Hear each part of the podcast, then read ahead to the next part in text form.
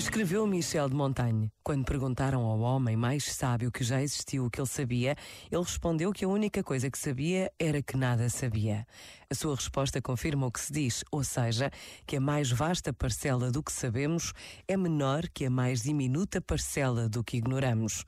Noutras palavras, aquilo que pensamos saber é parte e parte ínfima da nossa ignorância.